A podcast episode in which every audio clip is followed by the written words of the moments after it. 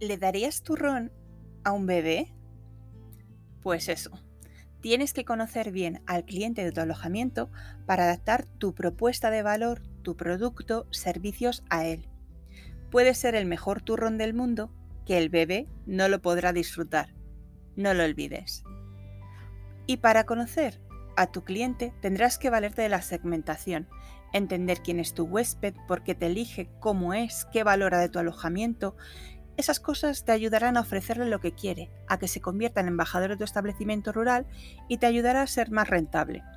Durante el proceso de segmentación puedes encontrar segmentos de mercado con características específicas y necesidades determinadas que no estén cubiertas por nadie de la competencia, lo que se conoce como nicho de mercado, una gran oportunidad de negocio.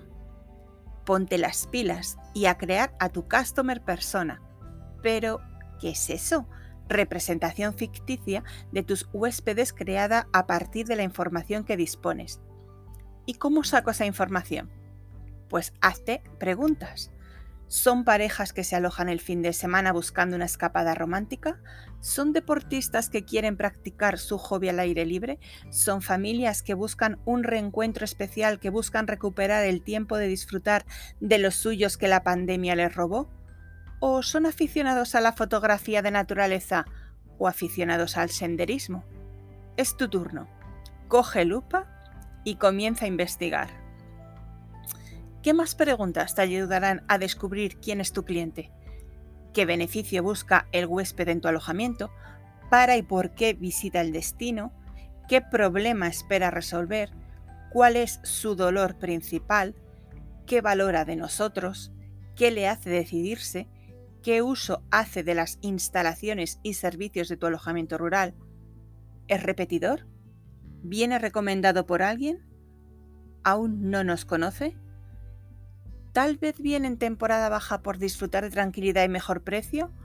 ¿O busca una casa rural completa y no por habitaciones para poder disfrutar de intimidad con los suyos y comodidad de estar todos juntos disfrutando de zonas comunes?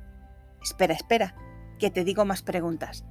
¿Necesita tu alojamiento rural tal vez por motivos de trabajo y le ha conquistado que tienes buen wifi? ¿O a lo mejor te elige porque estás bien situado para conocer los pueblos de alrededor con encanto? ¿O a lo mejor porque le gusta el senderismo con picnic y qué casualidad que ha visto en tu web que es uno de los servicios que ofreces? O tal vez te elige porque hay actividades de ocio que le puedes gestionar tú la reserva, entonces te elegirá por las facilidades que le das para mejorar su estancia.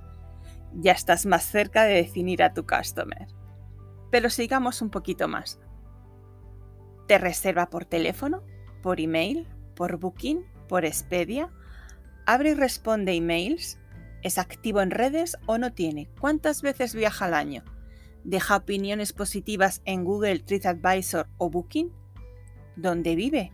¿Cuál es su estilo de vida? ¿Nivel de formación académica? ¿Tiene mascota?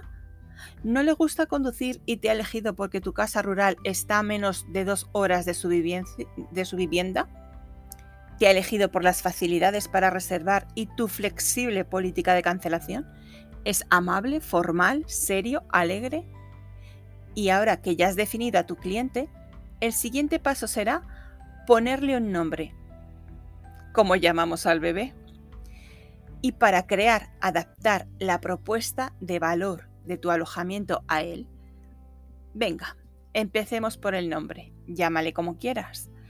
Pepe, Maite, Rodolfo. Recuerda, pensarás tus estrategias para Pepe, Maite, Rodolfo.